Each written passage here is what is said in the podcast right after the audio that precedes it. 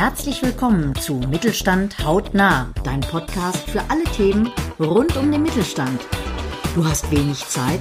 Kein Problem. Chris und Carsten liefern dir jede Woche neue Impulse zur Verbesserung deiner Performance und der deines Unternehmens. Und das in nur 1000 Sekunden. Jetzt wünschen wir dir erstmal viel Spaß mit der aktuellen Folge. Herzlich willkommen zu einer neuen Ausgabe vom Mittelstand hautnah. Unser heutiges Thema heißt Weiterbildung und wir wollen uns unterhalten über die Nachhaltigkeit in der Weiterbildung. Und auch dafür habe ich mir natürlich wieder eine entsprechende Expertin eingeladen und ich darf die Ute Reingard-Schmidt begrüßen. Hallo Ute, schön, dass du da bist. Hallo Christian, herzlichen Dank für deine Einladung. Ich freue mich auch hier zu sein. Ja. Bevor wir ins Thema einsteigen, vielleicht stellst du dich ganz gern mal den Hörern zu, die dich vielleicht nicht kennen sollten? Aber sehr gern. Ute Weingart-Schmidt, eine, eine Change-Mentorin äh, im Bereich Persönlichkeitsentwicklung, Teamentwicklung und Organisationsentwicklung. Und schon in der Schule war mir das Thema Lernen ein ganz wichtiges.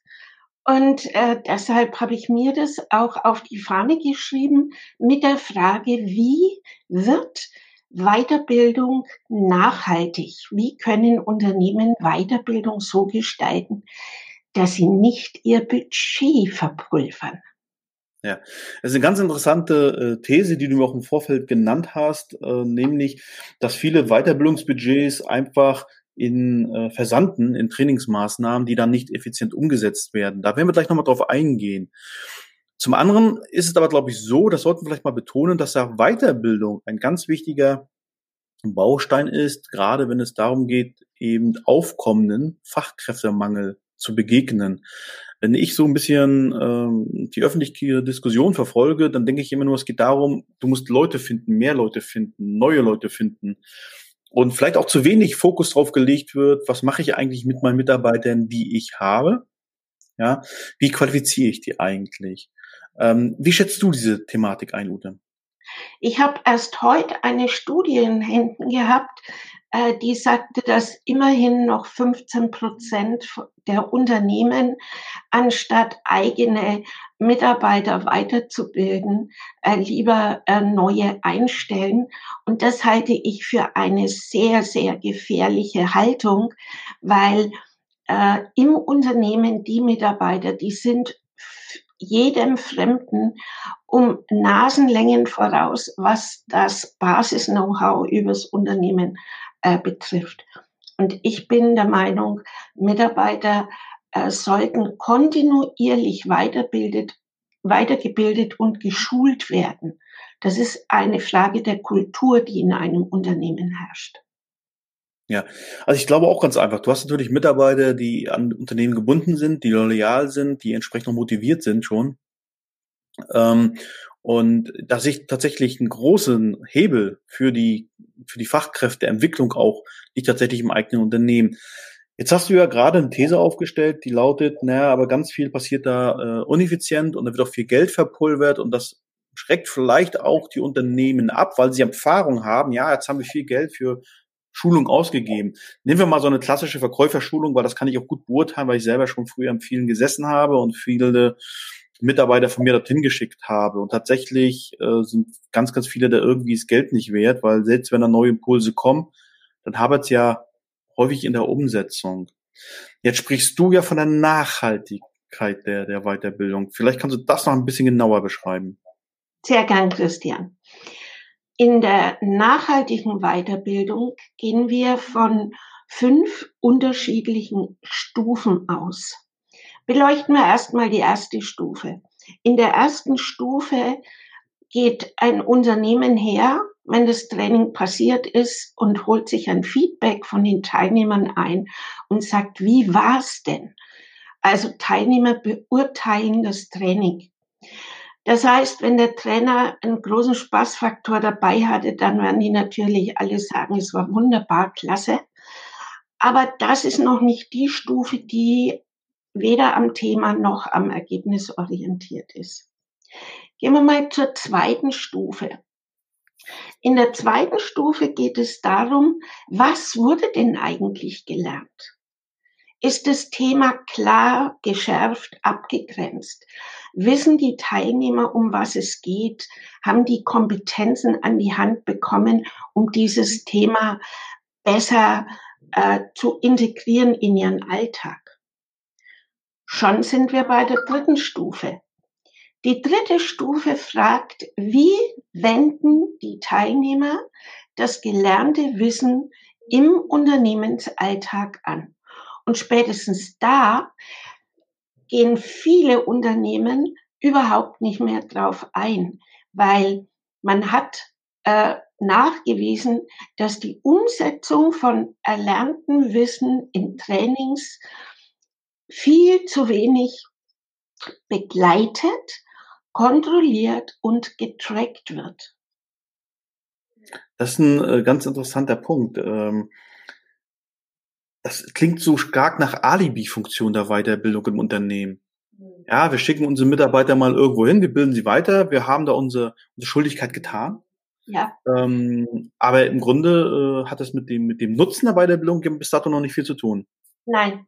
Und zwar, weil der Fehler passiert schon im Vorfeld, wo man merkt, wir müssten mal etwas für unseren Vertrieb tun. Und dann recherchiert eine Azubine äh, hinsichtlich des Training, eines Vertriebstrainings. Und damit äh, ist für viele Unternehmen die Passgenauigkeit schon vorhanden. Es stimmt aber nicht. Also wenn man dann tiefer in die Maßnahmen einsteigt, kann man im Vorfeld bereits äh, die äh, die Themen eruieren, um was geht's denn eigentlich? Was genau stimmt denn in dem Vertrieb nicht? Und was sind die Schwerpunktthemen, die vermittelt werden sollten?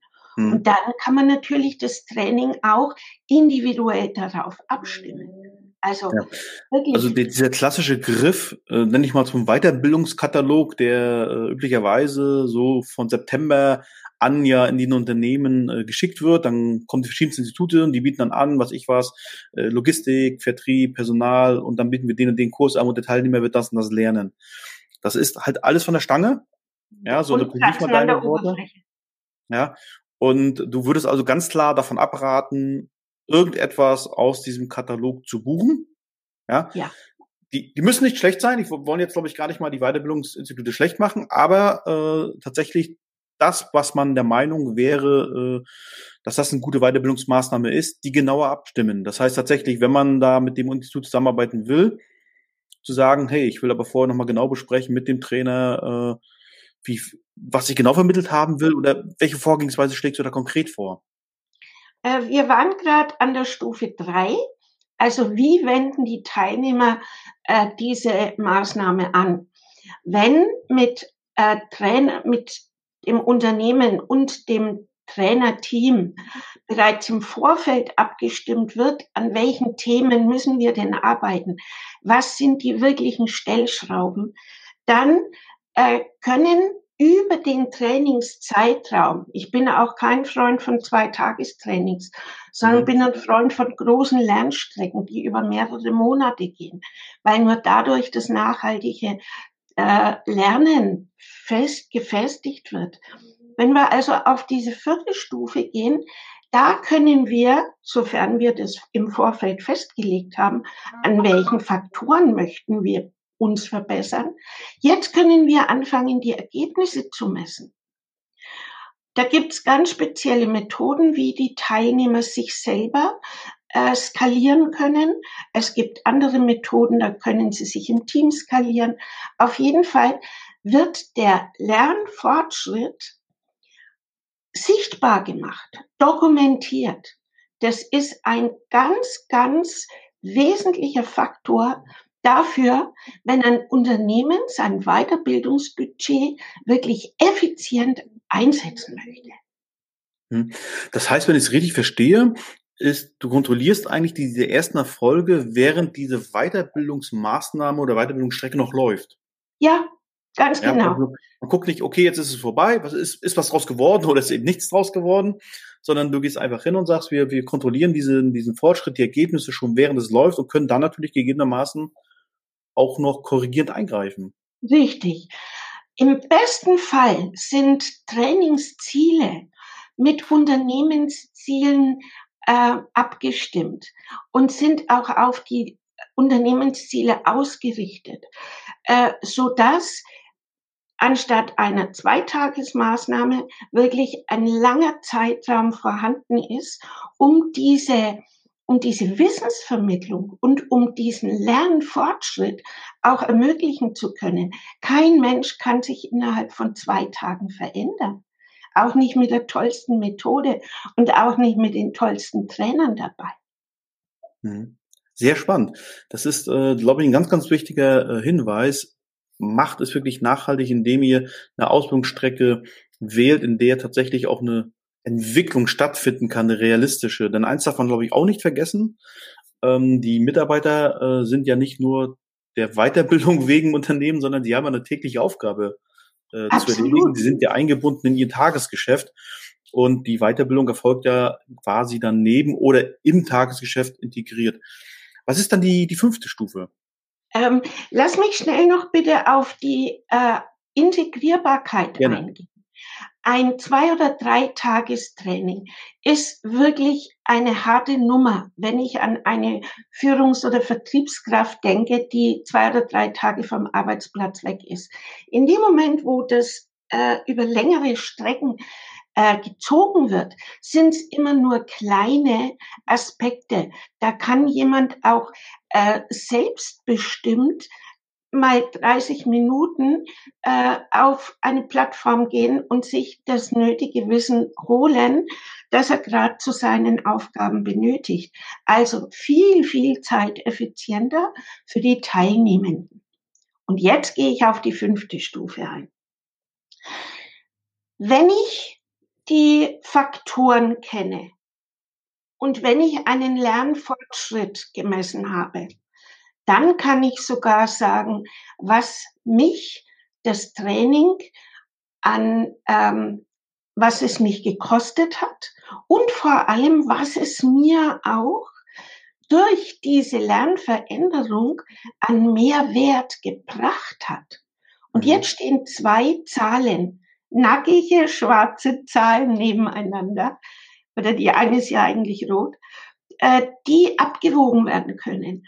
Und jetzt wird eine Trainingsmaßnahme, die in vielen Köpfen von Personalentwicklern äh, immer als dummer Kostenfaktor äh, aufgehängt ist und sogar ganz häufig äh, bei, den, bei den Ausgaben ähm, angesiedelt ist. Jetzt wird es plötzlich zu einer, zu einer Maßnahme, die einen Mehrwert fürs Unternehmen dokumentiert und die auch über längere Zeiträume aufrechterhalten werden kann, wo noch einmal eine zweite Abteilung hinten dran gehängt werden kann, weil man weiß und weil man sichergestellt hat, dass das Unternehmen mit seinen Mitarbeitern dadurch wächst und Mehrwert erschafft. Hinzugehen, wartet doch erstmal die ersten Ergebnisse ab, messt diese Ergebnisse auch in Zahlen, dass tatsächlich äh, die effiziente äh, eine Zahl am Ende habt und seht, ich habe diesen Mehrwert dadurch gewonnen und es ist tatsächlich eine Fortbildungsmaßnahme, die es sich vielleicht auch lohnt auszubauen. Absolut. Weil wenn ich feststelle, dass ich jetzt meinetwegen äh, in eine in eine längere Trainingsmaßnahme äh, vielleicht 50 60.000 Euro investiere, dann aber mittels einer begleitenden, erfolgskontrollierten äh, Begleitung äh, raus, sich rausstellt, dass da eigentlich 180.000 an Mehrwert rausschauen, weil die Mitarbeiter effizienter arbeiten, weil sie schneller arbeiten, weil sie die richtigen Dinge zum richtigen Zeitpunkt machen, weil Zeit gespart wird, weil äh, die Selbstführung von den Leuten sich wesentlich verbessert hat, dann ist mit ganz, ganz vielen Verantwortlichen darüber einfach anders zu reden, als wenn ich sage, ähm, ich habe ein Kommunikationstraining zum ähm, vier Augen- und vier Ohren-Modell vom Schulz von Thun und brauchen Sie das nicht. vielleicht. Hm. Ja. Jetzt bedeutet das für mich aus meiner Sicht, so wie ich es natürlich auch in 25 Jahren Corporate-Karriere erlebt habe, sicherlich auch ein äh, ziemlicher Wandel in dem Personalwesen. Da müssen sicherlich einige auch so ein bisschen ihre Komfortzone verlassen, um das System umzustellen. Und das kann sicherlich auch nur in Einheit mit der Geschäftsführung stehen. Hast du da eine Hilfestellung für Unternehmen, die sagen, ich verstehe das jetzt, wir müssen da handeln? Ähm, Frau Schmidt, können Sie uns dabei helfen? Ja, da habe ich eine Hilfestellung. Erstens einmal äh, würde ich immer dafür plädieren, äh, Personalabteilungen oder auch äh, die, äh, je nach Größe des Unternehmens, äh, die Abteilung, die sich um die äh, ums Personal kümmert, immer ziemlich nah an die Unternehmensführung anzuflanschen, damit eine gute ähm, Koppelung von Unternehmenszielen und Weiterbildungszielen da ist. Und wenn das für Unternehmen äh, noch nicht möglich ist, dann gibt es da wirklich auch Spezialisten wie mich, die man als externen Berater dazu holen kann ähm, und wo wir einfach firmenintern äh, Analysen machen, wo steht das Unternehmen, was bietet es bereits an, wo will es hin und wie müssten diese Maßnahmen ausschauen, wenn die erfolgskontrolliert äh, die Unternehmensentwicklung begleiten. Ja. Heutiges Thema war nachhaltige Weiterbildung als starker Hebel im Kampf gegen den Fachkräftemangel, wie man es am besten organisiert und was nachhaltige Weiterbildung tatsächlich bewegen kann. Für mehr Informationen kontaktieren bitte die Ute Reingard-Schmidt. Die Kontaktdaten äh, und wo es auch mehr Informationen gibt, das verlinken wir in den Shownotes zu dieser Ausgabe. Ich bedanke mich und wir hören uns bei der nächsten Ausgabe von Mittelstand hautnah. Vielen Dank, Ute, dass du mein Gast warst. Vielen Dank, Christian, dass ich da sein durfte. Das war's schon wieder für diese Woche. Wir hoffen, du hast wertvolle Impulse mitgenommen und gehst direkt in die Umsetzung. Wenn dir die Folge gefallen hat, freuen wir uns über deine 5-Sterne-Bewertung. Mach's gut! Wir hören uns in der nächsten Folge.